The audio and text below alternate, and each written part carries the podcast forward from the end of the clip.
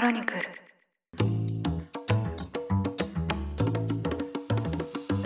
おはようございます。5月10日火曜日ニュースコネクトあなたと経済をつなぐ5分間パーソナリティの野村貴文です。この番組では1日1つ5分間で世界のメガトレンドがかかるニュースを解説していきます。朝の支度や散歩通勤家事の時間などにお聞きいただけると嬉しいです。さて月曜日ゴールデンウィーク明けの初日だったんですけどいきなりですねミーティングが4件あったり収録が1件あったりと、まあ、予定がたくさん入っていました。で私はですね結構収録が好きでまあ、こういろんな人とお話をしたりですねお話を聞いたりすると結構元気になってくる方なので、まあ、それ自体はすごく楽しかったんですけどふと気づくとですねあ意外に喉が枯れてるなというふうにも思いましてで、まあ当たり前なんですけど、このポッドキャストの配信をしているとですね、まあ本当にこう喉が資本なんですね。まあなので結構もう肉体労働に近い感じにたまに自分のことを思えてくるんですけど、収録が重なっても、まあできるだけ喉に負荷をかけない話し方というのを体得しなきゃなと思いました。まあ、当たり前といえば当たり前なんですけど、まあ、これもテキストを書くのが主体の編集者から音声プロデューサーになっての、まあ、大きな変化だなとも思いました。さて今日はロシアの戦勝記念日に関するニュースです。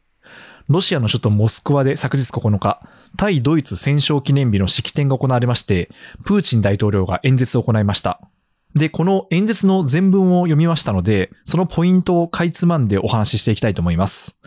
まず、プーチン氏は冒頭で、NATO の東方拡大に触れました。ロシアが過去30年間にわたって NATO 主要諸国と拡大をしないように合意形成しようと試みてきたこと。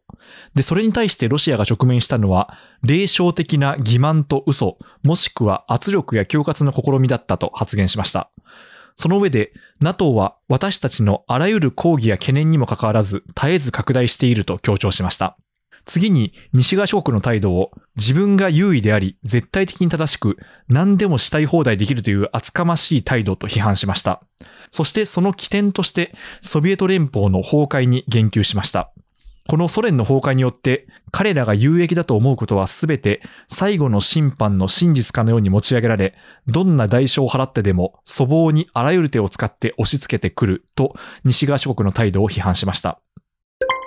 次に言及したのが NATO によるユーゴスラビアの空爆やイラクやリビア、シリアについての攻撃です。これは国連安保理の決定を無視した行動だと非難しまして、私が話したことはすべて最もひどい例のいくつかであり、国際法を軽視した例はこの限りではないと発言しました。さらにプーチン氏は NATO は1インチも東に拡大しないと我が国に約束した。繰り返すが騙されたのだと話しまして、アメリカを嘘の帝国と呼びました。演説の途中でプーチン氏は、昨年末にアメリカや同盟諸国と NATO 不拡大について合意を成立させようと試みたことに触れまして、それらは全て無駄だったと総括しました。演説の後半では NATO はウクライナの極右民族主義者やネオナチを支援している。そしてロシアが今回の軍事行動を起こした理由としては、ウクライナ東部の親ロシア派勢力からの支援要請があったという従来の主張を繰り返しました。そしてロシアはウクライナ国家やウクライナ人の利益を侵害したいという思いを持っているわけではない。今回の行動はウクライナを人質に取り、我が国と我が国民に対し利用しようとしている者たちからロシア自身を守るものだ。ウクライナでは外国の軍事アドバイザーが活動を始め、NATO の加盟国から最新兵器が提供された。ロシアの行動は唯一避けられない正しい決定だったと、ウクライナへの軍事侵攻を正当化しました。一方、演説を通じてプーチン大統領はイギリス、アメリカの当局から指摘されていた戦争状態の宣言やウクライナでの戦闘による具体的な成果については言及しませんでした。この演説に対してイギリスのウォレス国防長官は、プーチン大統領は何ヶ月も何年もの間、おとぎ話のような主張を何度も行ってきた。彼の主張の一つは、ロシアが NATO に囲まれているということだが、NATO はロシアの国境の6%にしか接していないと指摘しました。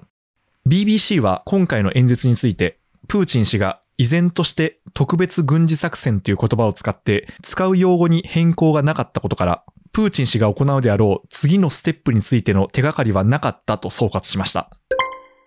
まあ、ということで、私の感想としても、あまりこの演説では踏み込んだ新しい情報は入ってこなくて、これまでの主張を繰り返しました。これが一体何を意味するのか、まあ、ひょっとしたらロシア国民の不安を和らげて鼓舞するためのメッセージなのかそれとも何かこの演説の裏で具体的な作戦が進んでいるのか、まあ、今後の分析を待ちたいところです。ニュースコネクトお相手は野村貴文でした。番組への感想は「ハッシュタグニュースコネクト」とつけてツイッターに投稿ください。もしこの番組が気に入っていただけましたらぜひフォローいただけると嬉しいです。それでは良い一日をお過ごしください。